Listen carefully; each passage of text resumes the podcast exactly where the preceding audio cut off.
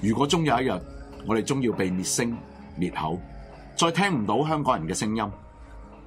今日你更要珍惜支持有人繼續勇敢發聲，My Radio 一路堅強發聲，炮轟不已，一直堅定堅持。營運上更極度需要你去支持。落座月費可以經 PayPal、PayMe、Patreon 轉數化嚟繳交，力爭公道、公義、公理，哪怕歇斯底里，在艱美嚟，戰鬥到底，力竭勝勢，直到勝利。請支持 My Radio。我哋久違咗咧，好耐就冇見啦，葉師傅啊，記唔記得我哋即係 N 年前咧，我哋一齊做過節目噶嘛？十幾年前啦，有冇十幾年啊？十幾年啦，十幾年啦，十幾年啦係係啊係啊啊，我同你都咁後生啊，OK 大， 咁咧就點解今次揾啊啊葉師傅即係其實係我我教練啦嚇，咁咧就即係同我哋傾幾句咧，每樣嘢好簡單啦。誒，首先問問咗你先，你中唔中意食榴蓮㗎？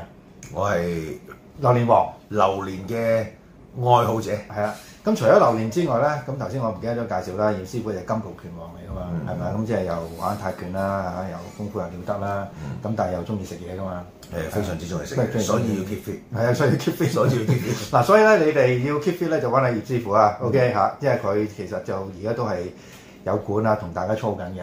係咁但係今日最緊要咧，揾阿葉師傅上嚟呢個原因就好簡單，因為咧就葉師傅有啲正嘢介紹俾大家。嗯嗱咁啊，首先就即係誒申報利益先啦，我唔食榴蓮嘅， 我怕添。咁但係葉師傅有啲正嘢介紹啊嘛，咁你你介紹下即係點解有啲正嘢揾到翻嚟咧？咁其實咧，我哋就啱啱我就代言咗一隻嘅誒嘅一個馬來西亞嘅最頂級四十年金種子嗯嘅貓山王嘅榴蓮啦。嗯咁呢只榴蓮都係用咗個非常之，因為好多榴蓮咧嚟到之後咧，你會誒發覺佢哋嗰個品質有啲偏差，我聽過好似係唔唔夠新鮮啊嘛，係因為即係榴蓮都要新鮮嘅。因為係啊，因為你嚟到嗰陣時候，你經過個運輸啦，同埋佢有啲佢哋有冇雪咧？佢普通就好普通啊咁樣擺落雪櫃度，雪完冰完即係冰鮮過嚟咯。嗯咁但係其實如果你食到最新鮮嘅話，應該係用呢個液氮嘅技術。我哋而家做緊液氮嘅技術，有冇聽過液氮技術？有有，但因為你嘅做一啖氣，係啦即係變咗誒速凍，速凍啊係，變咗流體，即係例例如啲魚咁樣，即係誒你一用液氮氮起咗佢咧，佢即刻死咗噶嘛嗯嚇。跟住你擺翻落水溶翻佢，即刻會生翻嘅。嗯即係用呢個技術去做呢個誒榴蓮咯。嗯，好啊，嗱，咁啲榴蓮你即係簡單講講啦，就同平時我哋食開榴蓮有啲咩唔同先？誒食到樹上真係最即係食到榴蓮味啊真係最新鮮。咁所以咧就大家嘢即係如果聽聽下葉師葉師傅介紹咧，其實就應該真真係真係試試啦。好咁但係最緊要一樣嘢就係價錢如何先？誒當然有直播價啦，有隻國家嗱，因為點？因為我介紹咧，好多人都聽到，即係都會即係想嚟試一試噶嘛。咁但係問題就係試唔夠噶嘛，你要俾唔俾一個 discount，即係話梁錦祥介紹過嚟嘅，俾一個即係好啲嘅價錢咁得唔得咧？即係當然啦，係咪啊當然啦，嗱，咁你即係大家再問下葉師傅嗰陣時，即係哎葉師傅一定係比較好，但係記住要答我朵啊！啦話話梁錦祥介紹嘅。係啦。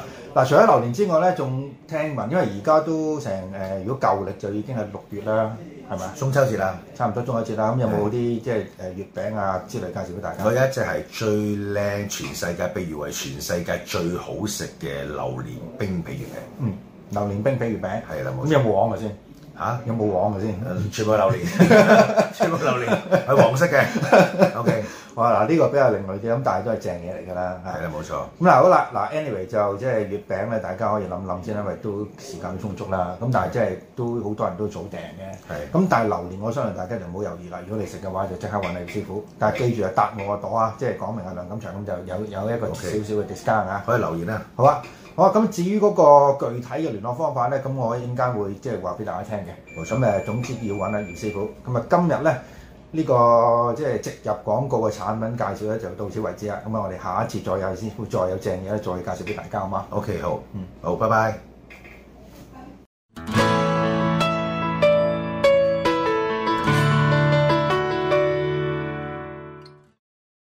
影啲食務室同大家見面。嗯，咁今個禮拜就真係有啲興奮啊！我唔知你係咪啊，即係卒之後到邊，我覺得 真係可以花啲時間去講。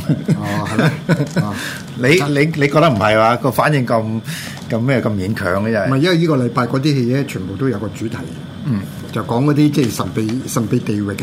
係啊，咁呢個其中之一步啦嚇，係啊我哋想講嘅嗰個嚇。係啊，係啊。咁樣就你話興唔興奮咧？我就係其實睇晒噶嘛，通常即係我嗯啱啱呢個禮拜咧就睇剩一部卡通片咁解啫。嗯嗯嗯，OK 嗱，咁我唔知即係有冇表咗情啦，因為第一樣嘢我有啲期望啦，係第二樣嘢就似乎冇令我失望啊。嗯哼啊誒咁，但係咧睇翻喺外國影評咧，就誒對呢部戲都唔係太唔係太褒獎喎。嗯哼嗱，我唔知佢即係個原因係咩嘢啦嚇。係好啦，咁但係未講呢套嘢之前咧，有兩個題目可以誒、即係同大家一齊誒、即係我問下幾套嘅。係嗱咁大家大家知道啦，而家就誒、奧運熱啦，嗯哼係嘛、誒係你有冇你有冇追奧運啊？我有㗎。你有啊？啊你追乜嘢比賽啊？我基本咩運上 我基本上係睇影像。嚇啊，每一個咧，因為平時都係嘅，每一個都會睇嘅。其實我最中意睇係啊體操啊咩嗰嗰部分咁樣啦。嗯嗯咁啊，最近啊好多即係香香港嘅嗰種熱血，即好熱血啊！即係嗰種咧 啊啊嚇，令人鼓舞嘅嗰啲咁啊，即係當然都要捧場啦。係啊！喂，但係嗰啲熱血故事咧，其實誒、呃你哋而家有冇開始話誒、有啲呃誒入邊 flow 緊啲 idea，即係諗緊嘢可唔可以誒、拍成電影咁樣？咁啊，始終咧運動片對香港嚟講咧，唔係一個好好熱嘅嗰個潮流。咁啊，有幾部咧而家都係等緊嚟緊嘅。嗯咁啊、我諗嗰個咧基本上佢都應係應奧運啊呢嗯啲運動嘅題材嚟嘅。咁、樣就你話會唔會去多整嘅咁？其實我都相信咧，運運動片對香港人嚟講咧，戲劇係爭啲嘅會啊，嗯除非要諗到另一種新嘅處理方式啦。而家就仲未能諗到嘅。係啊，嗱咁我諗咁啦，其中一個類型啦，誒、我我哋以前都提過佢警匪片咁樣，係哇！咁而家我即係，咦？你再吸唔吸引到觀眾呢個成一個疑問。但係體育片，因為譬如我哋睇今次誒、金牌得主啦、銀牌得主啦，啊係係誒、事實上佢哋佢哋真係有個有個有個戲劇性嘅故仔喺度㗎嘛。嗯即係無論佢哋自己誒、背後嗰個訓練，甚至喺嗰個場入邊嗰個比賽本身，哼，係。都好曲折噶嘛。嗯咁嗰、個係咪真係可以？即係你覺得有冇一個誒誒、呃呃、電，即係一個一個好戲劇化、戲劇性嘅元素喺度咧？當然可以啦，因為你會睇到咧，尤其是今屆咧嗰、個嗰、個奧運咧，就可以好多嘢講嘅。但我我認為咧，如果係拍一部戲咧，今次咧可以拍一個團隊啊，嗯香港團隊，嗯啊，在奧運，嗯，咁樣樣嘅，因為呢個奧運，你要覺得係即係誒、叫做係百年一遇啊嚇，就呢個奧運咧就係開極開唔到，去到而 家，終於開到啦，唔係個戲劇性就喺度啊嘛。因為你諗下啦，嗱誒，呃而家好多人即係大部分人都冇睇呢件事，就係、係差唔多開唔到嘅。佢都已你開唔上到年啦開咁啊，係啊你。嗱，如果你上年開咧，可能今即係嗰個香港隊嗰、個嗰個表現又冇咁好啦，係啊係啊有啲人未必攞到牌啦。誒誒、啊如果譬如今次誒、到最最嬲尾唔開啦，咁啊誒又又話啊又變咗唔同又咯。變咗唔同啊嘛！即係我諗，如果攞牌，你可能真係真係可能又攞唔到啊！我相信未必你如果你講香港咧，香港就比較而家咧就或者開呢個題材會困難嘅。嗯。咁但係我諗全世界咧就藉着呢個時候咧，我諗都好多呢啲叫做運動題材嚟去拍㗎啦。嗯。因為最重要又加埋疫情啦，因為而家東京都仲好嚴重㗎嘛佢係嗯 越嚟越嚴重啊！係啊，咁啊呢個其一啦，咁啊同埋呢個奧運會啊，即係頭先都講咗嗰個特別啊。嗯。咁啊，對於其他嘅嗰啲國家，我諗內地咧，佢自己都會會好多拍㗎啦。嗱，你講開呢個中國嗰度咧，咁呢個奪冠咁而家即係呢套戲咁，咁啊點咧？ 好好對比咯，嗰、個。你真係好坦白喎唔係啊咩咁啊？唔係一個對比 嚟啊嘅，因為佢裡面咧，即係你會睇到咧，有好好多部分嘅細節嘢，我哋都講講過咧，就話嗯誒，其實要涉及你你點樣放眼看世界，同埋係誒奪冠成個嗰個題目咧，可以好闊好遼闊。嗯，咁啊，如果如果你完善咁嚟去派咧，就就有一個好好嘅嗰個叫做係誒契機嚟嘅。嗯，咁啊，其實反而而家我哋等緊啊陳可辛另外嗰部。嗯。啊！嗰部咧就唔知佢幾時會上。哦，嗰部我諗有少少，可能有少少困難啊啦。我上個禮拜提過李羅嚇，係啊咁李羅呢嗰個呢個題材就比較喺而家就比較啊比較佢佢難。既然拍咗出嚟咯，係啊啊，佢拍咗出嚟嘅等機會你放嘅。係啊咁啊，始終咧，我覺得如果真係誒、誒冇乜變化，即係你話即係香港個政治冇乜變化咧，可能我哋分分鐘都仲可以睇到嘅。係啊，啊，好啊，咁另外一個題材就比較有，即係比較特別少少啦，因為都係喺奧運啦，譬如話嗰件波衫嘅問題係嘛，係嚇搞嗱，我頭先我覺得就即係要公平一啲，譬如話我我哋而家專注就喺嗰個攞牌嘅誒運樂獎啊，運動員身上啦，咁但係冇攞牌其實都好多故事喎，係係係咪啊更多啲啦。係啊，更多故事喎。咁但係以你作為一個真係誒、呃即係商業嘅編劇嚟講，其實一個失敗咗嘅運動員，嗱，我講失敗嘅意思就係、即係你攞唔到牌啫，唔係講話你嗰、個、呃啊錯失時機即係啊錯失時呢機個啊你講係嚇咁呢個即係出誒、呃、會唔會誒係、一個好題材咧？係一個題材嚟嘅，係好值得講嘅。我我其實係嗰時有種感覺，我個人咧，嗯其實我好好好好感觸嘅，嗯因為尤其是係從衣服嗰樣嘢係好諷刺嘅。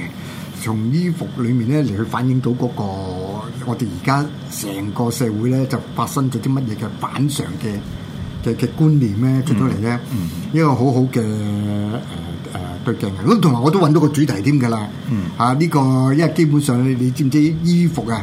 譬如而家好多人都講叫國王的新衣係啊啊，唔止嘅，因為你如果講我哋中國文化咧，對於衣服嘅裏面咧，其實喺九雲三雲七魄裏面咧，其中一魄嚟嘅衣服係嗰、個嗯係關鍵嘅。咁啊，呢個咧可以即係揾到好多個題材咧嚟套入咧，變成咗一個我覺得相當之唔錯嘅一個電影嘅題材。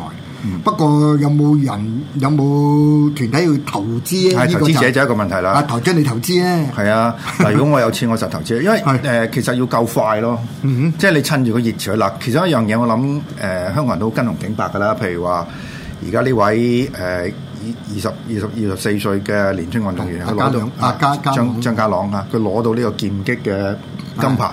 哇！咁我諗好多家長就喂細路仔就學劍 擊啊劍喎，，擊係可以拍㗎啦 啊劍擊係真係因為好似等於之前嘅嗰個啊李麗珊嘅嗰個啊風化當風化啊，嘢係可以拍嘅，點都係啊。